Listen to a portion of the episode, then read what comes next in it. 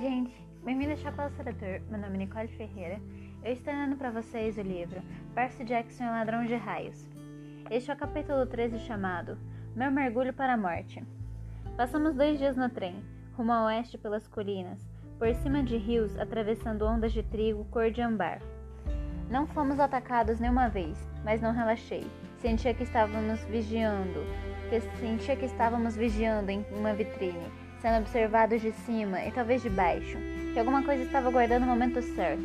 Tentei ser discreto, pois meu nome e a fotografia estavam estampados nas primeiras páginas de vários jornais da costa leste. O Trinton, Higster News, News publicou uma foto tirada por um artista quando desci do ônibus de Greyhound. Estava com uma expressão ensandecida nos olhos. Minha espada era um borrão metálico em minhas mãos. Poderia ser um taco de beisebol ou de lacrosse. A legenda da foto dizia: Percy Jackson, 12 anos, procurado para interrogatório sobre o desaparecimento em Longsland de sua mãe há duas semanas. Aparece aqui fugindo do ônibus onde abordou diversas passageiras idosas. O ônibus explodiu no acostamento de uma rodovia a leste de Nova Jersey. Logo depois, que Percy fugiu da cena de, do crime. Com base em relatos de testemunhas, a polícia acredita que o menino possa estar viajando com dois cúmplices adolescentes. O padrasto, Gabe Gliano, ofereceu uma recompensa em dinheiro para qualquer informação que leve à sua captura. Não se preocupe, disse Annabeth. A polícia dos mortais nunca nos encontraria, mas não pareceu muito segura. Passei o resto do dia alternando entre o andar de uma ponta à outra do trem, pois para mim era difícil ficar sentado e olhar pelas janelas. Numa oportunidade avistei uma família de centauros galopando por um campo de trigos, arcos de prontidão, como se estivessem caçando o almoço. O menininho centauro, que era do tamanho de uma criança do terreiro, do terceiro ano, montada em um pônei, percebeu que eu estava olhando e acenou. Olhei em volta no vagão do passageiro, porém mais ninguém reparou. Os passageiros adultos estavam todos com uma cara enterrada em laptops ou revistas. Em outra, mas ao anoitecer, vi algo muito grande se movendo pelo bosque. Poderia jurar que era um leão, só que não há leões vivendo soltos nos Estados Unidos, e aquilo era do tamanho de um tanque de guerra. O pelo tinha reflexos dourados à luz do entardecer. Ele então soltou, saltou por entre as árvores e desapareceu. O dinheiro da recompensa por devolver o poodle gladiola só foi bastante para comprar passagens até Denver. Não pudemos comprar leitos no vagão dormitório, então cochilamos nos assentos. Meu pescoço ficou duro. Tentei não babar enquanto dormia, já que Annabeth estava sentada bem ao meu lado. Grover ficou roncando e balindo e me acordava. No momento, ele se agitou demais e um dos seus pés falsos caiu. Annabeth e eu tivemos de enfiá-lo de volta antes que algum dos outros passageiros notasse.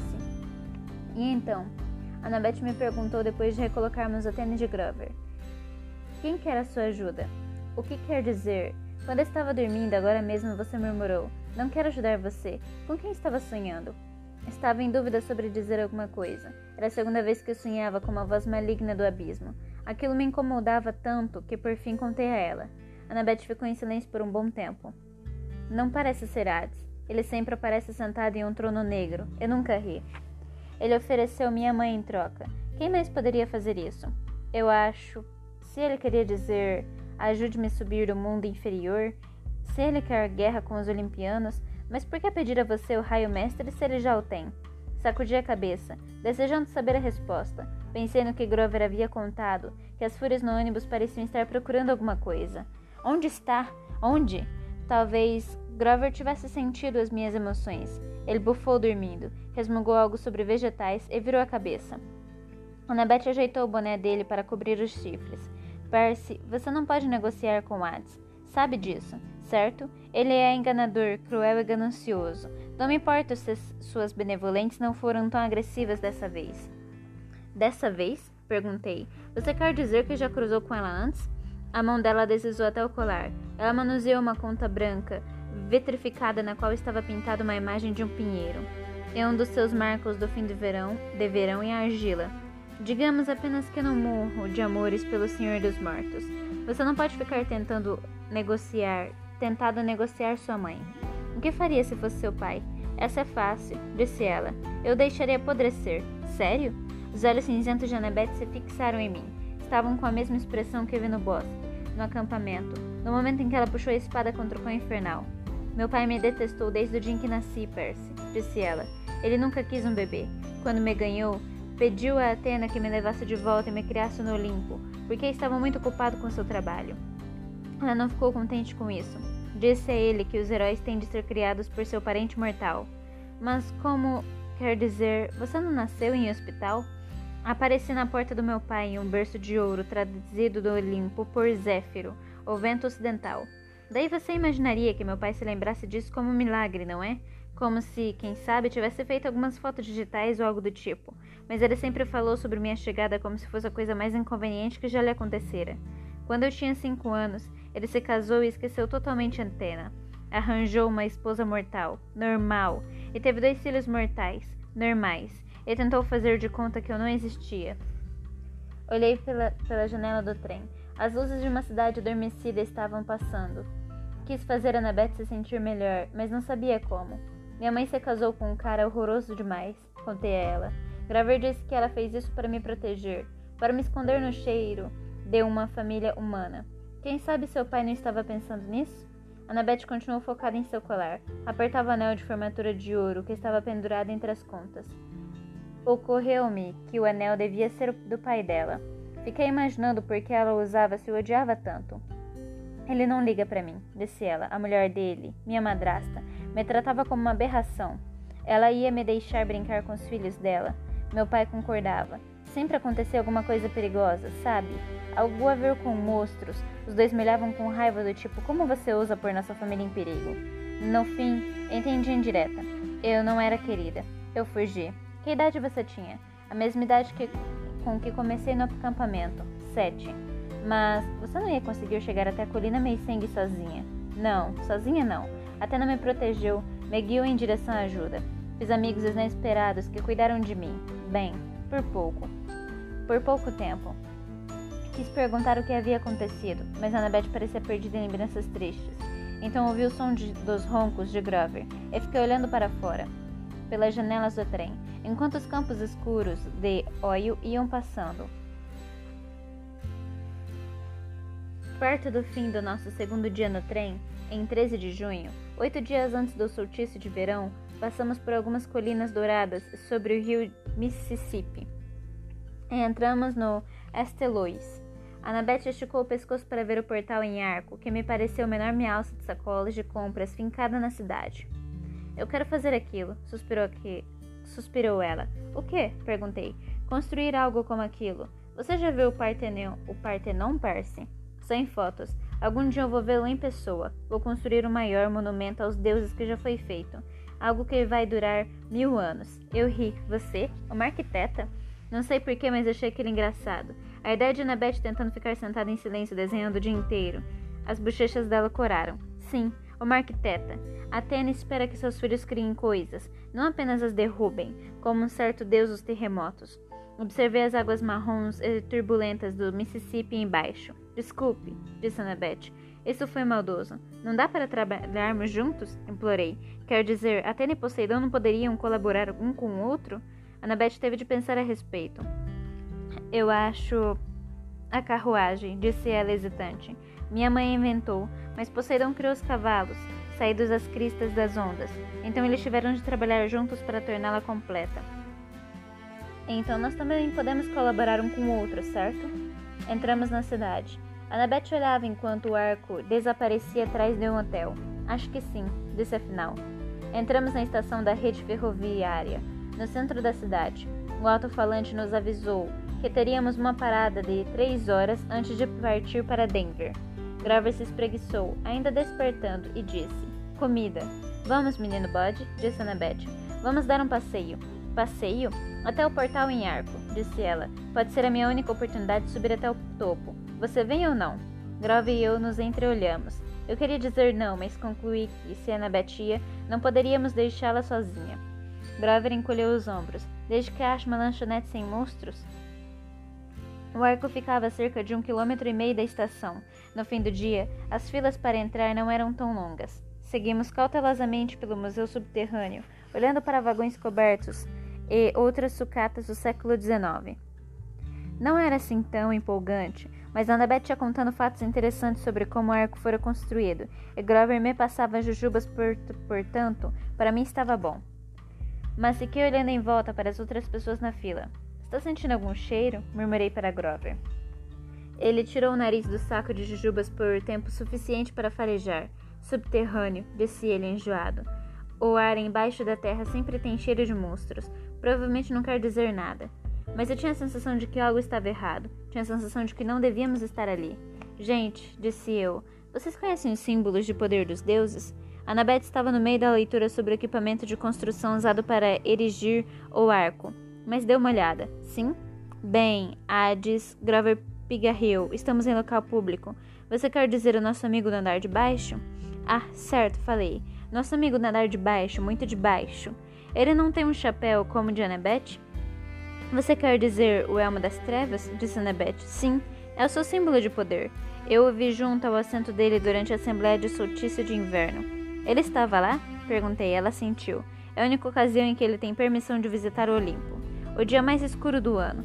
Mas, se o que eu ouvi é verdade, o elmo é muito mais poderoso que meu boné da invisibilidade. Permite que ele se transforme em trevas, confirmou Grover. Ele pode se fundir com as sobrancelhas ou passar através das paredes. Com as sombras, no caso. Meu Deus do céu, ele pode se confundir com as sobrancelhas. Certo, ok, vamos continuar, não aconteceu nada. Ele pode se fundir com as sombras ou as passar através das paredes. Não pode ser tocado, nem visto, nem ouvido e pode irradiar um medo tão intenso que é capaz de enlouquecer você ou fazer seu coração parar de bater. Por que acha que todas as criaturas racionais têm medo do escuro? Mas então, como sabemos se ele não está aqui agora, mesmo, nos observando? Perguntei. Annabeth e Grover se entreolharam. Nós não sabemos, disse Grover. Obrigado, agora me sinto muito melhor, falei. Ainda sobrou alguma jujuba azul? Tinha quase controlado meu desespero quando vi o minúsculo elevador do qual iríamos subir até o topo do arco. Eu percebi que estava encrencado. Odeio espaços confinados. Eles me deixam doido. Fomos espremidos dentro do elevador junto com uma senhora grande e gorda e seu cão, uma um chihuahua com uma coleira de falsos brilhantes. Calculei que talvez Chihuahua fosse um cão guia, porque nenhum dos guardas disse uma palavra a respeito. Começamos a subir dentro do arco. Eu nunca havia estado em um elevador que subia em curva, e meu estômago não gostou muito. Sem os pais? perguntou a senhora gorda. Tinha os olhos pequenos, redondos e brilhantes, dentes pontudos e manchados de café, um chapéu mole de jeans e um vestido de jeans amarrado, armado demais. Parecia um dirigível jeans. Eles estão lá embaixo, disse Annabeth. Tem medo de altura. Ah, pobrezinhas. O chihuahua rosnou. A mulher disse: Vamos, vamos, filhinho, comporte-se. O cão tinha olhos pequenos, redondos e brilhantes, como os da dona, inteligentes e malvados. Eu disse: Filhinho? É o nome dele? Não. Ela falou e sorriu, como se aquilo esclarecesse tudo. No topo do arco, a plataforma de observação me lembrou uma lata encarpetada. Fileiras de janelinhas davam para a cidade, de um lado, e para o rio do outro. A vista era legal, mas se existe uma coisa de que gosto ainda menos que lugar fechado, é um lugar fechado a 200 metros de altura. Annabeth seguiu falando sobre os suportes estruturais e sobre como teria feito as janelas maiores e projetado um piso transparente. Ela poderia ter ficado lá em cima horas a fios, mas para minha sorte o guarda anunciou que a plataforma de observação seria fechada em poucos minutos. Guiei Grover e Annabeth em direção à saída. Enfiei-os nos no elevador e estava quase entrando quando me dei conta de que já havia outros dois turistas lá dentro. Não tinha espaço para mim. O guarda disse: Próximo carro, senhor. Vamos sair, disse Annabeth. Vamos esperar com você. Mas aquilo ia atrapalhar todo mundo e levar mais ainda mais tempo. Então eu disse: Não, tudo bem. Vejo vocês lá embaixo. Grover e Annabeth pareceram nervosos, mas deixaram a porta do elevador se fechar. O carro desapareceu rampa abaixo. Agora, as únicas pessoas que restavam na plataforma de observação éramos eu, um garotinho com os pais, o guarda e a senhora gorda com o chihuahua. Sorri pouco à vontade para a senhora gorda. Ela sorriu de volta, a língua bifurcada tremendo entre os dentes. Espere um minuto. Língua bifurcada? Antes que eu pudesse concluir se tinha realmente visto aquilo, o chihuahua pulou do chão e começou a latir para mim. Vamos, vamos, filhinho, disse a senhora. Não está divertido? Temos todas essas pessoas simpáticas aqui. Cachorrinho? disse o menino. Olha, um cachorrinho. Os pais o puxaram de volta. O Chihuahua reganhou os dentes para mim, a espuma pingando dos lábios negros. Bem, meu filho, suspirou a senhora gorda. Se você insiste. Meu estômago começou a gelar. Ah, você chamou esse chihuahua de filho? Quimera, querido, corrigiu a senhora gorda. Não é um chihuahua, é um engano comum. Ela arregaçou as mangas da jeans, mostrando que a pele de seus braços era escamosa e verde. Quando sorriu, Vi que seus dentes eram presos, as pupilas dos olhos eram fendas verticais como as dos répteis. O chihuahua latiu mais alto, e a cada latida ele crescia. Primeiro ficou do tamanho de um Doberman, depois de um leão. O latido se transformou em um rugido. O menino gritou. Os pais o puxaram para a saída, bem na direção do guarda que estava paralisado, de olhos arregalados para o monstro. A quimera estava tão alta que suas costas tocavam o teto. Tinha a cabeça de leão com a juba untada de sangue, o corpo e os cascos de um bode gigante, e uma serpente no lugar da cauda. Losângulos de três metros de comprimento brotavam do traseiro peludo. Ainda tinha no pescoço a coleira de falsos brilhantes e a placa do tamanho de um prato. Era agora fácil de ler. Quimera, raivosa, hálito de fogo venenosa. Se encontrada, a favor ligar para o Tártaro, ramal 954. Percebi que não havia sequer tirado a tampa da minha, da minha espada. Minhas mãos estavam amortecidas. Eu estava a três metros da bocarra sangrenta da quimera e sabia que assim que me, que me mexesse a criatura iria investir. A mulher cobra fez um som sibilante que poderia ter sido uma risada. Sinta-se honrado, Percy Jackson. O Sr. Zeus raramente me permite pôr um herói à prova com um de minha prole pois eu sou mãe de monstros, a terrível Equidna. Olhei para ela. Tudo que pude pensar em dizer foi: Isso não é o nome de bicho que come formigas?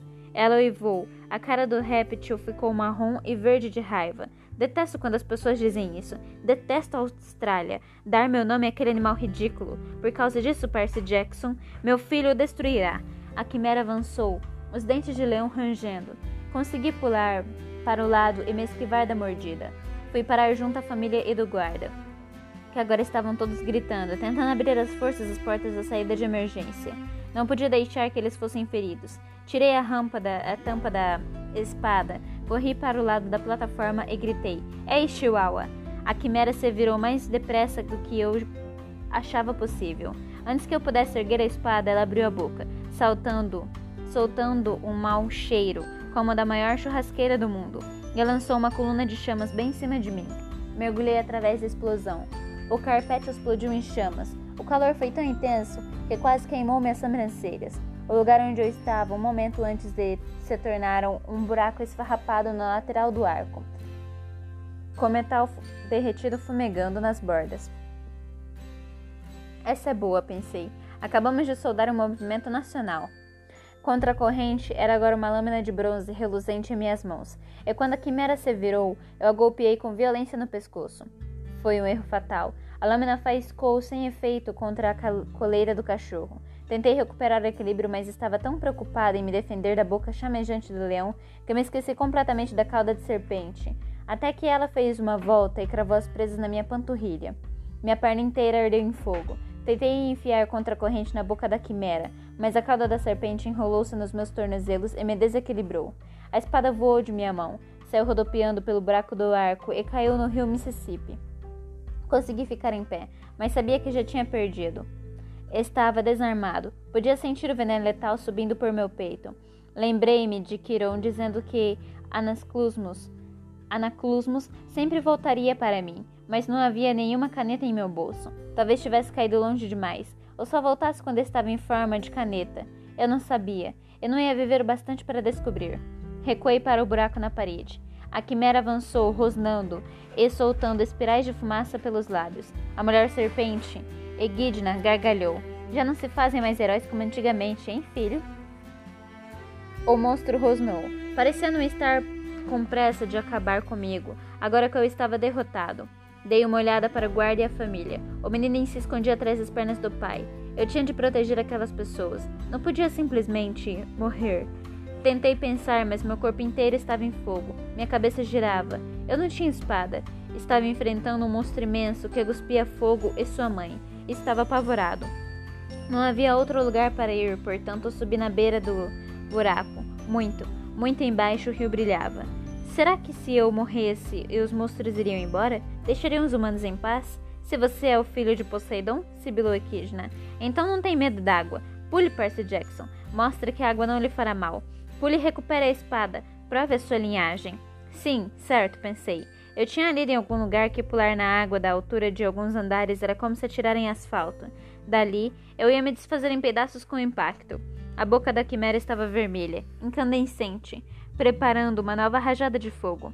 Você não tem fé, disse Quimera. Não confia nos deuses. Não posso culpá-lo, pequeno covarde. Melhor que morra agora. Os deuses são infiéis. O veneno está no seu coração.